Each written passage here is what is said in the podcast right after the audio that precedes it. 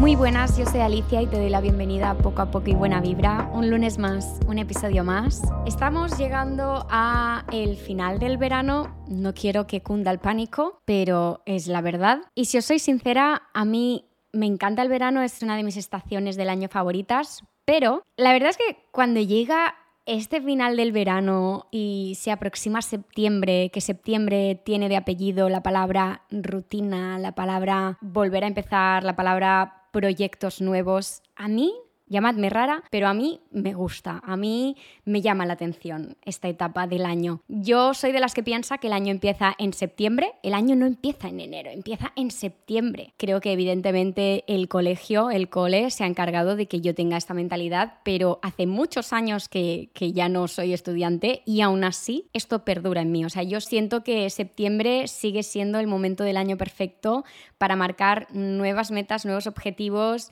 y nuevos propósitos, al igual que la gente lo hace en enero, que yo no os voy a mentir, también lo hago en enero, pero en septiembre también lo hago. Y creo que tiene algo muy especial, porque la energía que tienes en septiembre no es la que tienes en enero, porque en septiembre vienes de mejor humor normalmente, porque los días son más largos, porque hace mejor tiempo, en cambio en enero pues hace frío y las ganas de hacer cosas pues normalmente son más bajas. Yo sé que hay gente que es muy fan del frío y del invierno, yo, si os digo la verdad, a mí es una época que me cuesta, me gusta mucho la Navidad, me gustan mucho los gorros de lana, pero mm, a mí me quitas eso y entro en depresión, porque los días son más cortos, porque el frío a mí me incapacita completamente, yo lo paso fatal. Entonces, en definitiva, estoy emocionada de que empiece septiembre esta semana y ojalá a muchas de vosotras os pase lo mismo. Y si no os pasa lo mismo y estáis en depresión postvacacional, permitidme que con este episodio os cambie un poco la idea o os haga sentir un poquito mejor y que no cunda tanto el pánico. Dicho esto, hay dos episodios que tenía muy claro que me quería guardar para esta época del año, para este momento de volver a la carga y de los dos creo que este primero que, traigo hoy es perfecto porque así el de la semana que viene yo creo que lo cogeréis como con más ganas y sabréis cómo encajarlo mejor. Pero bueno, con este episodio espero que os entren las ganas de reorganizar vuestros proyectos, vuestras metas y, en definitiva, pues coger las cosas con más ganas. Que yo sé que en esta época del año a la gente le cuesta mucho, ¿no? El Wake Me Up When September Ends. Todas nos lo conocemos, pero oye, de verdad creo que septiembre tiene mucho potencial. Vamos a darle una oportunidad. Es como los lunes. Y ya sabéis que yo amo los lunes. ¿Verdad? De hecho, saco un episodio los lunes porque es el día que tengo más energía y yo sé que no es como se empieza, es como se acaba, pero ya sabéis que yo soy una defensora de que si empiezas con un buen mindset la semana, la disfrutas de una forma diferente. Pues lo mismo pienso con septiembre. Si tú empiezas el año, porque ya hemos dicho que el año empieza en septiembre, con un buen mindset, y, con ganas y con actitud, promete muchísimo más todo lo que te espera que si lo coges diciendo, ay, qué depresión, no quiero que se acaben las vacaciones, que yo lo entiendo, permítete esos días y permítete ese ratito de llorar porque se haya acabado la buena vida de tomar el sol y comer paella, yo lo entiendo, a mí también me duele. Volverá el año que viene, volverás a disfrutarlo y ahora tienes la oportunidad de hacer otras cosas que también pueden ser muy guays. Y no me enrollo más, vamos a empezar. Lo que hoy os traigo es mi mini guía para dejar de procrastinar. Durante muchos meses yo me convertí en la reina de la procrastinación. Iba a picos de productividad durante muchísimos meses. En lugar de hacerlo algo lineal, lo que hacía era procrastinaba, procrastinaba, procrastinaba, mm, llegaba al límite de decir, es que o lo hago ahora o se me pasa la oportunidad o mm, tengo una fecha de entrega, sí o sí lo tengo que hacer hoy, entonces lo hacía. Y tenía un día o unas horas de pico de productividad. ¿Qué pasa? Eso es agotador. No se lo recomiendo a nadie. Sé que hay gente que funciona bien bajo presión, yo también funciono bien bajo presión, pero es desagradable y aunque a veces, de vez en cuando, pues sale bien, al igual que os dije en el episodio anterior que lo estaba grabando el domingo anterior a publicarlo y a veces pues salen cosas muy guays de hacerlo en el último momento, no es lo ideal, no es lo que queremos en nuestro día a día. Eso puede pasar un día en concreto porque yo que sé, pues lo mismo que me pasó la semana pasada, tuve muchas cosas, mm, prioricé mi vida social en algunos momentos y quise llenar ratitos en los que podría haber grabado el podcast con otras cosas que a mí me hacían feliz y luego pues apechugué y dije, mira, pues me toca grabar el podcast el domingo y no pasa nada, no se va a morir ya está. Pero no puedo vivir así, yo no podría vivir cada semana grabando y editando el podcast por la noche del domingo, mm, porque no, no, sería sostenible. Entonces, lo ideal es encontrar este equilibrio en el que vas siendo productiva y afrontando las cosas con energía y de una forma lineal. Me he puesto a hacer una lista de esas cosas que para mí han marcado completamente la diferencia y es la que voy a compartir con vosotras en forma de mini guía. Mi mini guía para dejar de procrastinar. Vamos a empezar. La primera cosa que para mí fue clave a la hora de dejar de procrastinar fue quitarme la presión de hacerlo todo perfecto. El típico es que para hacerlo así no lo hago. Voy a hacer deporte. Ay, pero es que no, no, puedo ir una hora al gimnasio, solo tendría media hora. Pues mira, es que para ir media hora no voy. O lo que me pasaba a mí muchas veces, eh, voy a grabar un vídeo.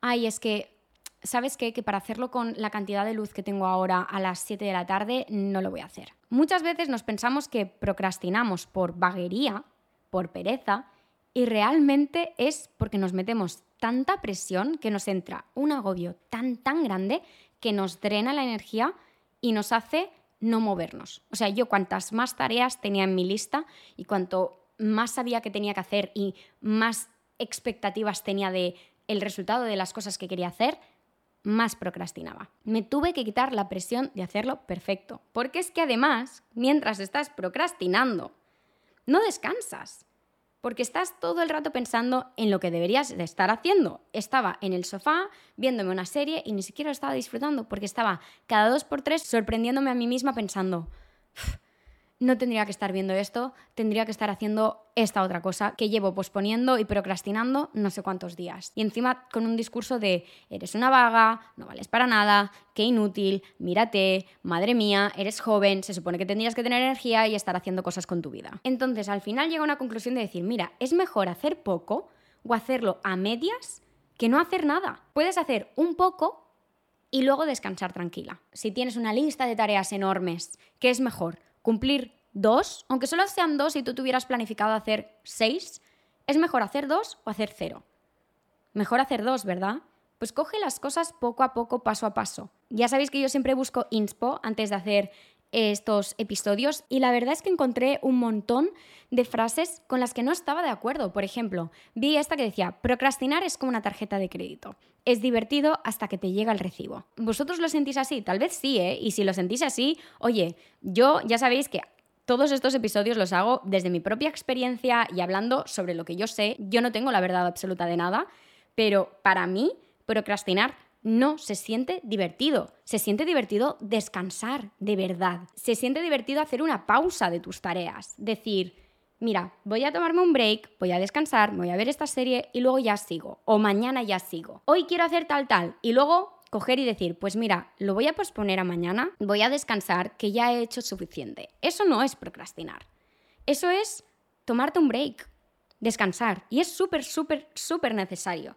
Y eso sí que es divertido, porque no tienes tu mente pensando constantemente en debería hacer esto, debería hacer lo otro, debería, debería, debería. Cuando procrastinas y tú estás sabiendo que estás dejando esa tarea de lado, de lado, de lado y encima te estás metiendo esa presión, eso no se disfruta. Creo que la hustle culture ha hecho mucho daño la hustle culture es esta cultura del esfuerzo máximo que nos está diciendo que siempre podríamos hacer más, que siempre podremos ganar más dinero, que siempre podremos cumplir más tareas, que siempre habrá más cosas que puedas obtener. Por lo tanto, vas a tener la sensación de que nunca es suficiente. Y es que yo me he sentido así mucho tiempo y todavía lo sigo trabajando porque es que todavía me sigo sorprendiendo a mí misma de repente, desvalorando mi trayectoria e incluso mis logros hasta en las cosas más pequeñas de casa. Hoy he hecho una lavadora, he recogido esa silla de la ropa que se me había acumulado de vídeos que había grabado hacía dos días, he planchado no sé qué, he ido a comprar no sé cuántos y aún así pienso, ya, pero no he recogido ese cajón que quería recoger, no he ido a recoger tal cosa que tenía pendiente, ¿sabes? Y no, es suficiente hacer hasta donde tú llegas en ese día, hacer hasta donde tu energía da de sí, es perfecto. Eso es lo perfecto. Ir haciendo poco a poco, irás tachando, no te preocupes. Y esto está súper relacionado con el segundo paso de mi mini guía para dejar de procrastinar, que es no pongas demasiadas tareas en tu to-do list, porque entonces se te van a hacer bola. Las vas a ver como una montaña enorme y te vas a agobiar. Mi amiga Julia, que ya sabéis que trabaja conmigo y me estábamos hablando el otro día pues de cómo hacer este episodio y qué anécdotas podríamos contar y tal. Y cuando estábamos hablando y comentando y a mí me va súper bien charlar con ella porque también pues no sé, en una charla es mucho más fácil llegar a buenas ideas y llegar a reflexiones más chulas que cuando estoy yo sola. Y ella me dijo, esto me recuerda muchísimo a una vez que yo pues estaba con mi padre en el campo y estábamos como decidimos hacer como una cabaña o algo así y teníamos como una pila, un montón de, palos de así de, ramas, de palos, ¿sabes? Y estábamos en el bosque y tal, y, y, mi padre me dijo, oye, tenemos que pasar todo ese montón de palos a este otro punto. Y Julia le miró y le dijo como, pero es que es enorme, o sea, nos va, madre mía, o sea, nos va a llevar muchísimo tiempo y tal. Y él le dijo, te prometo que vamos a ir haciendo y te vas a dar cuenta de que no era para tanto. Y me dijo, mi padre tenía razón, nos pusimos mano a mano, fuimos hablando, fuimos tal, y en realidad me llevó mucho menos tiempo de lo que yo pensaba. Porque cuando lo veías ahí tan grande ese montón, lo veías en una visión general y pensabas, son muchísimas cosas. Pero cuando ibas palo a palo, poco a poco, te dabas cuenta de que en realidad no era para tanto. Así que recuerda esto, no pongas demasiadas tareas en tu to-do list porque se te va a hacer cuesta arriba. La clave está en establecer unas prioridades, unas prioridades realistas. Organiza las tareas por orden de prioridad. E importante, evita distraerte con el resto. Es decir, si sabes que hoy tiene que quedar hecho sí o sí eso, no te pongas a hacer lo que realmente no corre tanta prisa. Por ejemplo, yo estoy grabando esto por la mañana y sé que realmente la tarde me la voy a pasar fuera de casa porque voy a estar con una amiga que va a hacerse la prueba de vestido de novia, voy a estar con ella, voy a comer con ella y luego seguramente nos vamos a alargar. Entonces, mi lista de to-dos no es igual que la que era ayer. Hoy tiene muchas menos cosas que mi lista de to-dos de ayer. Ayer tenía editar y enviar un vídeo de una campaña, grabar dos vídeos mínimo y planificar próximos vídeos con detalle. Y en tareas de casa puse poner una lavadora y ya. No, no me puse más cosas, porque sabía que eso es a lo que iba a llegar. Y el resto es un regalo, si llegas. En cambio, en mi lista de to-do list de hoy tengo grabar el podcast, llegar puntual a la cita con mi amiga y poner otra lavadora. Es que llevo muchos días sin hacer lavadoras. Lo he procrastinado un poco y ahora tengo que keep up. tengo que eh, ponerme al día. Entonces, he puesto otra lavadora esta mañana súper pronto, ahora estoy grabando el podcast y después del podcast me voy a arreglar y me voy a ir bien puntual a la cita con mi amiga. Y ya está, no me voy a poner ninguna tarea más. Si empiezo a poner todas las cosas que realmente tengo pendientes, no sabéis, tengo también pendientes planificar próximas fotos, buscar ubicaciones, tengo pendiente editar unos cuantos vídeos que ya tengo grabados, tengo pendientes un montón de ropa que tengo aquí planchada de cosas nuevas que tengo, tengo pendiente recoger el cajón con skincare porque lo tengo hecho un desastre, tengo pendientes muchísimas cosas, pero no me lo voy a poner en una lista interminable de to-do list. Lo que sí que hago muchas veces, tengo una lista, pero esa no la tengo a la vista, simplemente la tengo como escrita en una libreta, de tareas que se me van ocurriendo y que sé que en algún momento voy a tener que llegar a hacer. Pero es importante que en mi día a día yo coja y decida cuáles son las tareas en las que de verdad me voy a enfocar hoy. Hay un libro que explica diferentes sistemas para establecer tus prioridades, o tu prioridad más bien, porque deberías centrarte en una en tu día a día, que se llama Make Time. Os lo enseñé ayer, estoy grabando esto el miércoles y os lo enseñé el martes en Instagram Stories y se llama Make Time y es de Jake Knapp y John Zeratsky y os puedo asegurar que me está encantando encantando. En este libro mencionan cosas muy interesantes que estoy aplicando poco a poco en mi día a día y una de estas cosas es esta, que es no hacer una to-do list interminable. Yo durante muchísimo tiempo había pecado de eso, o sea, tal vez me hacía to-do list del día que tenían, os lo prometo, como 30 puntitos, 30 cosas que hacer.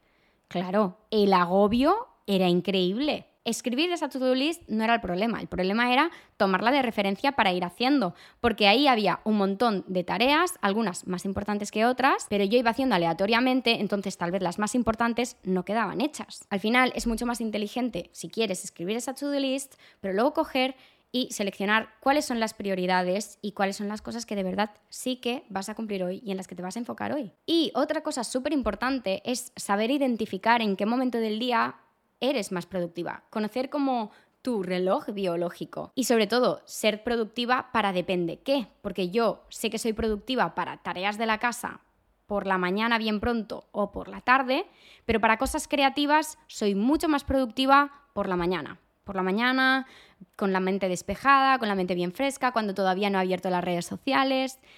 Ese momento es el momento en el que me tengo que poner a hacer una lluvia de ideas para vídeos, en el que me tengo que poner a hacer el guion de un podcast, a grabarlo. Todas estas cosas están destinadas para por la mañana, las cosas creativas. Y luego para grabar sé que se me da bien como la segunda mitad de la mañana, o sea, llegando al mediodía, y la segunda mitad de la tarde. Esos son mis horarios. Yo ya me he conocido, me he analizado y sé cuál es el momento en el que se me da bien hacer cada cosa. Entonces me es mucho más fácil organizarme para que de verdad no me entre el palanque y vaya procrastinando, sino que diga, vale, en este momento yo tengo la energía para hacerlo. Si tú te fuerzas a hacer una cosa sin tener la energía de hacerla, es más probable que procrastines. En cambio, si tú sabes en qué momento tienes más energía para hacer tal cosa y te propones hacer esa tarea en tal momento, es más probable que no la procrastines y que de verdad estés disponible mente y cuerpo para hacerlo. Porque, por ejemplo, yo sé que después de comer a mí me entra un gran apalanque, ¿no? El momento de la digestión, yo, o sea, soy inútil. En ese momento no me pidas nada, yo no, no, no funciono. Ni mi cerebro ni mi cuerpo funcionan. Ese momento es para ponerme una serie o para hacer lo que sea. Evidentemente me pongo una alarma para que no se me pasen las horas, pero más o menos es que mi reloj biológico mm, ya va por ahí, que es a las 5, 5 y media me empieza a entrar la energía otra vez. Y todo esto del reloj biológico y de conocerte y demás te va a ayudar mucho para el tercer paso de esta mini guía, que es establecer una rutina sencilla y sana. Cuando digo sana no quiero que te imagines un plato de ensalada y un gym.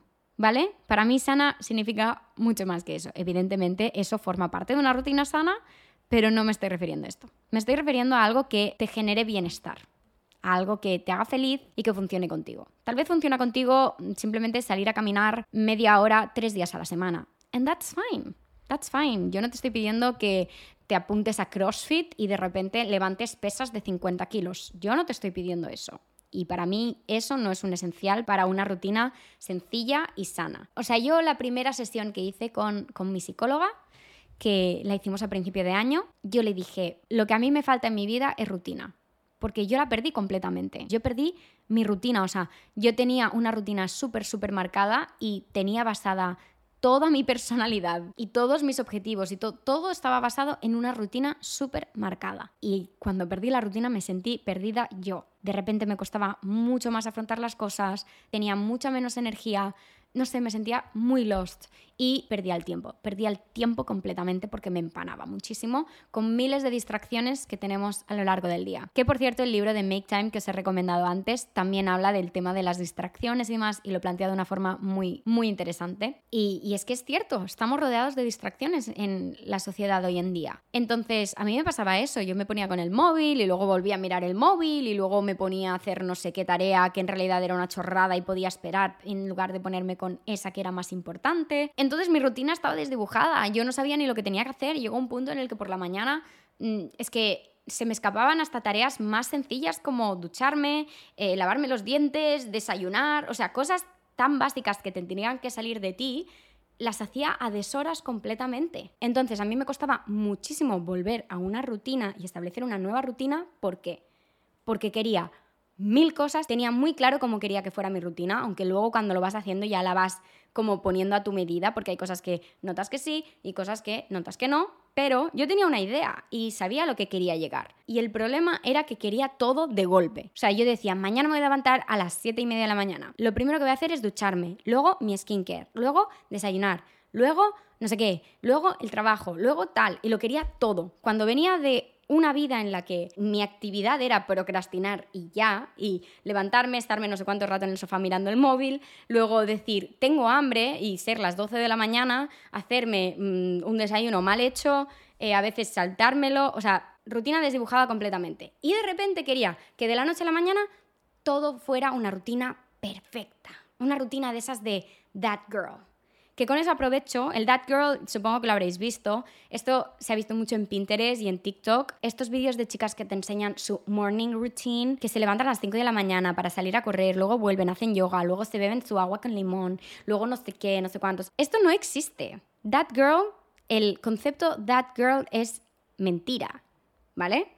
Para que eso sea posible, el comer tan sano, el levantarte pronto, el hacer deporte, tienen que existir muchas otras cosas para el equilibrio. Y esas chicas son las chicas que se levantan un día, lo hacen, lo cumplen y a los tres días ya están hechas mierda en el sofá, exhaustas.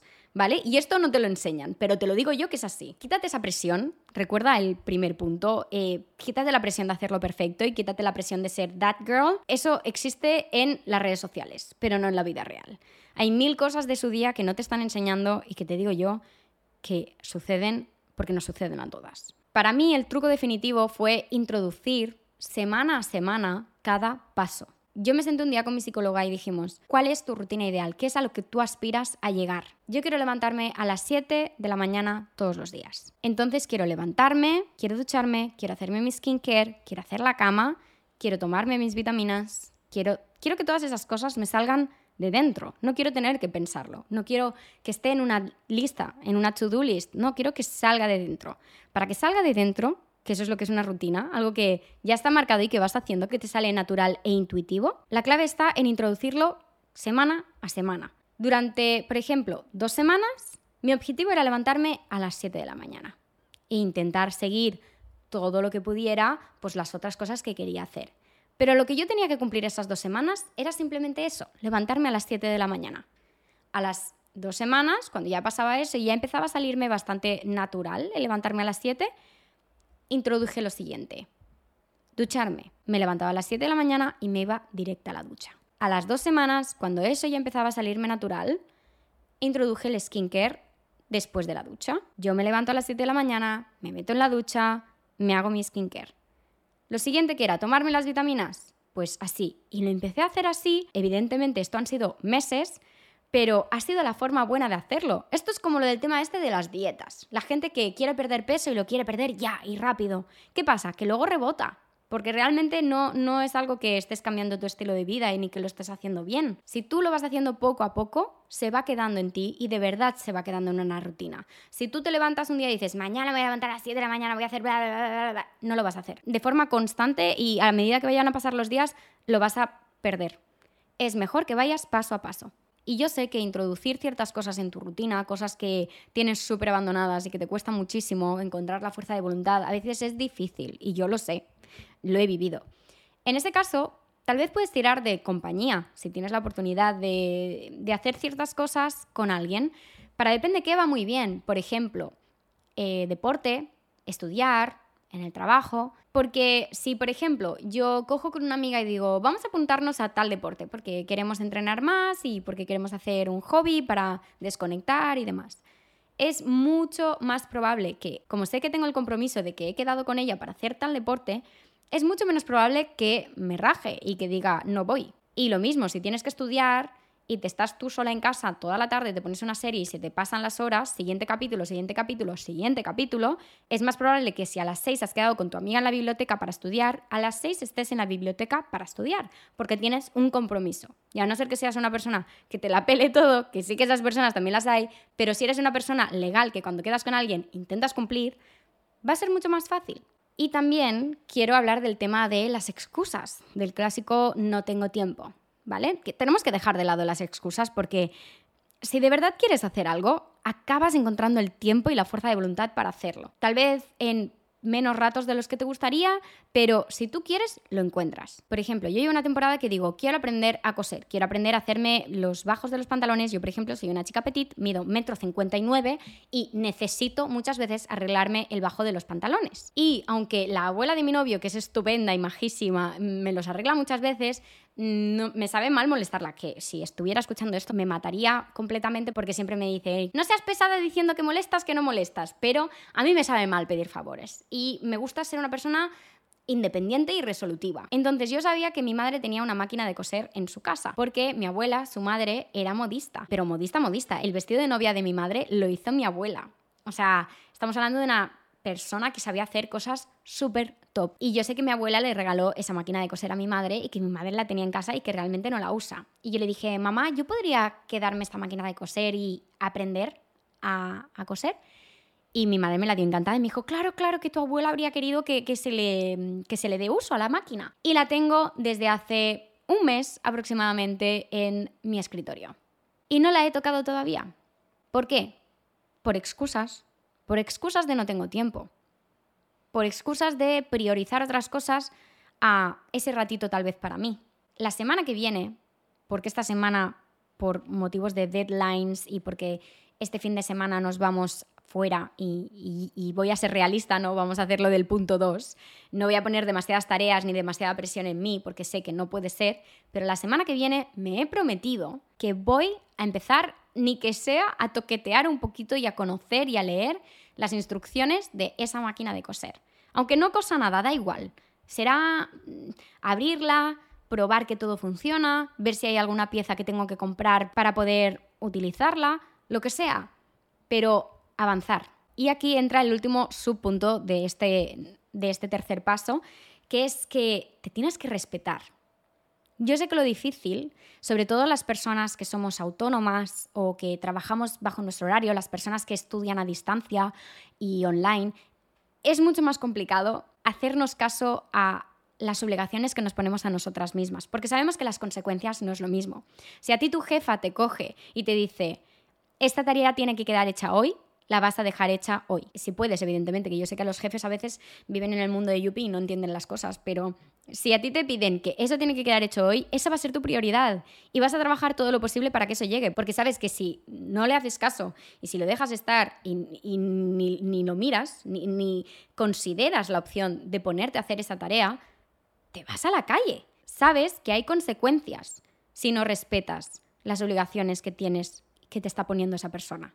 En cambio, cuando te las pones tú, tú sabes que realmente, más allá de la consecuencia de no tenerlo hecho a tiempo o de no hacerlo, no hay ninguna, porque tú no te puedes echar a la calle a ti misma. Es súper importante respetarte lo suficiente como para no fallarte, como para no fallar a los objetivos que te marques. Y una cosa que me ha ayudado mucho a mí es pensar en que le estoy fallando a la versión de mí en la que me quiero convertir no a la Alicia de la hora, sino a la Alicia de un futuro que, por ejemplo, ha emprendido, que tiene un perrito por casa y tiene que ser responsable. Siempre pienso, si no soy capaz de hacer estas cosas ahora, ¿cómo voy a ser capaz de tener la fuerza de voluntad de encontrarlas cuando tenga más cosas encima y más responsabilidades? Tengo que conseguir tenerlo todo controlado ahora, porque si no, nunca me voy a poder convertir en esa versión, nunca voy a poder avanzar. Y cuando pienso en eso, ¿no? En que no me fallo a mí, sino que le fallo a esa otra persona en la que me quiero convertir, me es mucho más fácil. Así que si quieres probar esta técnica, te animo a que lo hagas. Pero yo entiendo que no todo funciona para todo el mundo. Yo solo os explico lo que me funciona a mí. Y, ah, súper interesante, antes de pasar al siguiente paso. Quiero hablar de la ley de Parkinson. No sé si habéis escuchado, no hablo de Parkinson la enfermedad, hablo de pues, otro señor que se llamaría Parkinson y que habló de esta ley y le puso su nombre, claro. que es que esta ley dice, la ley de Parkinson dice, que las tareas se expanden hasta llenar el tiempo disponible. Es decir, si tú tienes dos horas para hacer una cosa, vas a poner el turbo y vas a hacerlo en dos horas. En cambio, si tú tienes cuatro horas, vas a ocupar las cuatro horas en hacer esa tarea. Y esto está comprobado. Hay países que han reducido su jornada laboral y han visto buenos resultados. Han visto que la gente llega igual y que además luego, como tienen más tiempo libre para ellos, están más contentos y por lo tanto tienen más energía y tienen más ganas de ir a trabajar. Y esto es muy aplicable al tema de introducir pasos en tu rutina. A mí lo que me pasaba es que una vez ya empecé a introducir los pasos y ya lo hacía, lo que me daba cuenta era de que iba muy lenta y me empanaba mucho haciendo cada paso de mi rutina. Y tal vez, por ejemplo, me ponía a hacer la cama, veía de repente que en la mesita de noche había dejado no sé qué que no va en ese sitio y antes de acabar la cama ya lo cogía, dejaba la cama a medias y me iba a colocarlo otro al otro sitio. La clave para mí fue ponerme un tiempo límite en el que tenía que tener las cosas hechas. Yo sabía que si me despertaba a las 7, a las 7 y media, todas esas tareas de casa, que para mí ya llegó un punto en el que no fueran tareas, eran cosas que me salían de dentro a hacer, todas esas tareas tenían que quedar hechas. Para que a las 7 y media empezara a hacer el siguiente bloque de tareas. Y eso me fue muy bien. Me fue muy bien porque porque hay gente que es muy rápida, entonces tal vez esto no hace falta, pero a mí lo que me pasaba era eso, que yo, yo soy muy lenta y me recreo haciendo las cosas. Y de esa forma, pues iba como más eh, por, por faena. Y la ley de Parkinson es muy cierta en eso, ¿no? Si, si tú quieres tener una cosa hecha en dos horas, siendo realista de que en dos horas puede quedar hecha, ponte una alarma a la hora y luego otra a las dos horas y así vas a ser consciente de que esa tarea vaya avanzando al ritmo que tiene que avanzar para que luego te dé tiempo a hacer el resto de cosas que tú quieres hacer. Y ya pasamos al cuarto y último paso de mi mini guía, que para mí ha sido life changing, de verdad, o sea, era tan necesario en mi vida, que ha sido dejar de mirar mi móvil cada dos por tres. Es una distracción y es terrible. Quitarme notificaciones de un montón de aplicaciones también fue clave, porque además no me digas la excusa de no tal, porque oye, soy creadora de contenido. Si yo puedo hacerlo, que me dedico a esto, tú también puedes hacerlo. Lo que hago es, tengo horario de móvil. Hasta el mediodía no lo abro, porque me distrae. Y justamente es por la mañana cuando estoy más productiva. Así que no tiene sentido, porque pierdo ese potencial, como explicábamos en el punto 2, de saber identificar en qué momento eres más productiva. Si yo mi momento de energía y productividad me lo paso haciendo una cosa que encima me drena la energía, ya estoy destinada a la procrastinación. Y luego también por la noche, a partir de las 10 de la noche, ya no hay móvil. Ya no hay móvil. O al menos no hay aplicaciones, porque alguna vez me pongo en Twitter, tengo que reconocer, pero no hay aplicaciones en las que yo creo contenido porque me es inevitable pensar en trabajo. Y es así, que muchas veces me preguntáis, ¿vas a hacerte canal de YouTube? Pues no sé qué deciros. Porque, por ejemplo, YouTube y Twitter ahora mismo son como mis safe spaces en los que puedo disfrutar de las redes sociales sin estar como un poco, aunque lo trabaje mucho y lo lleve bien, pero comparando, pensando en ideas, guardándome vídeos para futura inspo, es que es inevitable hacerlo. Porque además me gusta, pero tengo que descansar. Entonces, pues eso, a partir de las 10 cero móvil. Y a partir de las 11, cero dispositivos. Cero. O sea, no, no, se, no se toca, modo avión. Y de hecho, yo esto no lo tengo puesto porque a veces grabo desde la misma aplicación de TikTok y no tendría sentido cuando me estoy dos horas grabando un vídeo, pero las apps, TikTok e Instagram por lo menos lo tienen, tienen una opción para limitar el tiempo de uso. Y eso es muy buena idea. De hecho, tengo una amiga que lo tiene puesto y me ha dicho más de una vez, tía, me da terror lo rápido que pasa el tiempo, sobre todo en TikTok. Es que no, o sea, a veces me sale la notificación de que ya llevo una hora y que tengo que dejar la aplicación y a mí me da la sensación de que llevo 15 minutos. Es muy fuerte. Por eso ya no es solo para evitarlo, ¿no? Para evitar el pasarte de tiempo, sino también para ser consciente del tiempo que llegas a perder y, y que has estado ahí delante de la pantalla. Porque hay un ratito al día en redes sociales que está súper guay. Yo no te estoy diciendo que dejes las redes sociales para nada, porque a mí me encantan. Pero las redes sociales son buenísimas un rato. Cuando te pasas de horas, empiezan a ser tus mayores enemigas. Así que te recomiendo 100% que limites las horas que pasas delante de tu móvil. Y te quites notificaciones de ciertas aplicaciones para perder la tentación de estar mirando el móvil cada dos por tres.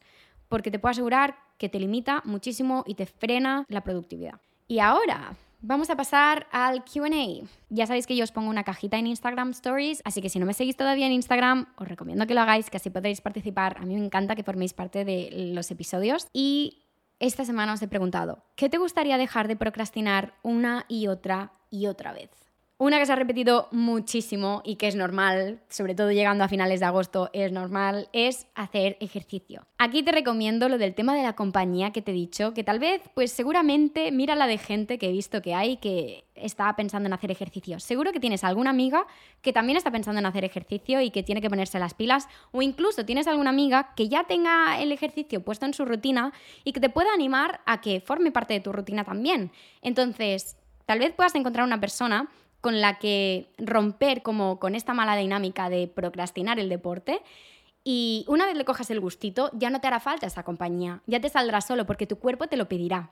¿No? O sea, la compañía no es para que solo hagas deporte cuando estés sola, sino para que esos días que se te resista y que la tentación de quedarte en el sofá sea más grande, pues coja a esa persona y te diga, oye, venga, va, levanta el culo y vámonos a correr. O levanta el culo, vámonos a caminar, a nadar, a jugar a pádel, lo que sea. Y recuerda introducirlo poco a poco. Si llevas un año entero sin mover el culo, no seas tonta y no te propongas salir cada día a correr una hora. Introdúcelo muy poco a poco en la rutina, que no te suponga un agotamiento físico porque el cuerpo se tiene que acostumbrar a las cosas. Y si te lo pones de golpe, lo vas a dejar. Así que es mejor poco a poco y que se vaya volviendo algo real dentro de tu rutina y que no sea algo pasajero. Otra persona dice leer. Yo era una persona que leía muchísimo. Y cuando os digo muchísimo es muchísimo. Devoraba libros enteros. Y con este cambio de vida, con este cambio de, de pasar de tener un trabajo de 8 a 5 a tener un trabajo 24/7, me ha costado mucho, ¿no? Introducir ciertas cosas en la rutina y en las últimas semanas he vuelto a introducir leer en mi rutina, porque es una cosa que de verdad me da mucha paz y me hace muy feliz. Eso sí, yo sabía que tenía que priorizar otras cosas antes, que quería antes coger una rutina de levantarme pronto, de hacer la cama, de hacerme el skincare y que leer realmente ya llevaba un año prácticamente que me costaba mucho abrir un libro, así que ya no me venía de un mes más o de dos meses más. Entonces, en el momento en el que ya he cogido un montón de rutinas que para mí eran básicas y que realmente tenía que priorizar antes, he empezado a introducir la lectura.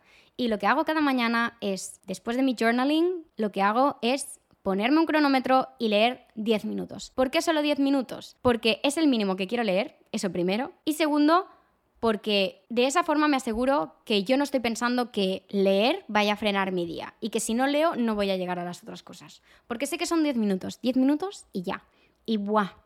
Lo estoy consiguiendo, estoy súper contenta. Llevo ya como 10 días tal vez haciéndolo, que leo 10 minutos cada día por la mañana y me encanta. Y esto es aplicable a muchas cosas que me habéis puesto. Por ejemplo, escribir, recoger una habitación que tengo echado un desastre. Si tienes en tu mente que la tienes que dejar recogida toda en un día, se te va a hacer cuesta arriba, vas a tener esa presión de la que hablábamos en el punto número uno y no, no vas a poder. Es mejor que te pongas paso a paso. Coge, establece una lista de tareas y cada día destina 10 minutitos y poco a poco ves tachando tareas de esa lista. Muchísima gente me habéis puesto estudiar. Para mí el punto clave de todo lo que hemos hablado antes en este caso es el de respetarte lo suficiente como para no fallarte. Cuando te dé muchísima, muchísima pereza estudiar, párate a pensar, no estoy fallando a mi versión de ahora, no estoy fallando a la Alicia de mañana que no habrá estudiado, estoy fallando a la Alicia del futuro que quiere, por ejemplo, ganar su plaza, de oposiciones. No estoy fallando a la Alicia de mañana, estoy fallando a la Alicia que quiere entrar en esa carrera porque es el sueño de su vida. Piensa en eso y sobre todo, sobre todo, quítate la presión de llegar a todo. Divídelo en tareas, divídelo en mini tareas, ve haciendo poco a poco, cada día una cosa, cada día un paso más, cada día ir haciendo y ya veréis que es como la historia que os explicaba antes de mi amiga Julia, que la montaña de palos cuando tú la ves ahí parece enorme, pero cuando vas haciendo poco a poco te das cuenta de que tampoco es para tanto. Veo muchos nuevos proyectos por aquí. Redecorar mi habitación, empezar a crear contenido en redes, dedicarme más tiempo a mí misma y permitidme que os diga que seguramente no estoy 100% segura porque me falta información, pero estoy un 99% segura de que tienes más tiempo disponible del que tú te piensas para hacer eso. Y que probablemente haya dos motivos principales por los que no le estés aprovechando al 100%. Uno, las excusas. El no tengo tiempo. El para hacerlo así no lo hago. Pues no, vas haciendo poco a poco. Nada cuando empieza, ningún proyecto cuando empieza es perfecto. Ninguno. Si yo me voy a mis vídeos del principio en TikTok, no tiene nada que ver con los de ahora. Si yo, por el hecho de decir, ay, es que mis vídeos no se ven tan buenos como los de esta chica que lleva dos años creando contenido, nunca habría empezado. Hay que ir haciendo poco a poco. Igual que redecorar una habitación. Pues no lo vas a hacer de la noche a la mañana. Primero, pues pondrás un jarrón en un sitio, luego una vela en otro sitio, luego encontrarás un cuadro que te gusta. Ve haciéndolo poco a poco. Y otro motivo es que muchas veces pasamos mucho tiempo delante de las pantallas. Si empiezas a limitar el tiempo que pasas con el móvil cada día, estoy segura de que vas a tener más tiempo para embarcarte en esos proyectos que tú quieras. Es que estoy, de esto sí que estoy 100% segura, fíjate lo que te digo. Y se ha repetido muchísimo, muchísimo, muchísimo lo de tener tiempo para mí misma. Os recomiendo 100% el episodio anterior del podcast porque hablamos de eso básicamente. Y hasta aquí. Voy a poneros los deberes para marcar bien este mindset esta semana y empezar a dejar atrás la procrastinación. Primer deber, Empieza a crear to-do list realistas. No pongas más de cinco tareas en un día. Y si son tareas grandes, no pongas más de tres. Y segundo punto, dentro de esta to-do list, márcate una sola prioridad cada día durante esta semana. Una sola. No dos, no tres, una. El resto, si se cumplen, van a ser un regalo y estará genial. Pero ese no es el objetivo, el objetivo es tu prioridad. Esta cosa que es más importante que quede hecha hoy que puede ser porque de verdad pues tengas una fecha límite y hoy tenga que quedar hecha sí o sí. Si dentro de esas cinco tareas que tienes puesta en tu to-do list realista no hay ninguna que urja más que la otra, elige aquella que te va a hacer sentir mejor y que te apetece más. Y tu energía y tu foco, tu concentración, tu todo tiene que estar enfocado en esa prioridad. El objetivo es tachar esa prioridad de la lista. Y eso ya va a ser un gran logro. Te vas a ir con muchísima satisfacción a la cama porque vas a pensar, qué bien, he cumplido con mi objetivo de hoy. Y estos son los deberes. Espero que os haya gustado mucho este episodio. Espero que la procrastinación poco a poco deje de formar parte de tu vida. Recuerda que tampoco te exijas demasiado, que hay días en los que es importante descansar. Ya lo decíamos al principio, no es lo mismo procrastinar que descansar. E igualmente, si tienes una semana de procrastinación, no pasa nada, vuelves a empezar y ya, no se acaba el mundo. Yo al principio, como la procrastinación formaba una parte tan grande en mi vida, me costó encontrar el equilibrio y la constancia en el tema de no procrastinar. Las primeras semanas, pues había dos semanas que bien, luego una semana que mal, luego tres semanas que bien, una que mal, y al final llegó un punto en el que ya no eran semanas lo que iban mal, sino tal vez algún día suelto que pues estaba mm, más cansada de lo habitual o me ponía más presión de lo habitual y entonces me costaba más cumplir con mis tareas. Pero poco a poco, y buena vibra. Os deseo una semana fantástica. Ya sabéis que si os gusta el podcast lo podéis valorar, le podéis dar cinco estrellitas tanto en Spotify como en Apple Podcast. En Apple Podcast también podéis dejar un comentario si os apetece. Y bueno, nos vemos por TikTok y por Instagram. Si no me seguís todavía, Alicia Rep en ambas plataformas. En Pinterest también me tenéis ahí dando inspo y creando tableros, que es una de mis adicciones. Alicia Rep barra baja, me encontraréis en Pinterest y ya está, me callo. Nos vemos la semana que viene. Os quiero mucho. Bye.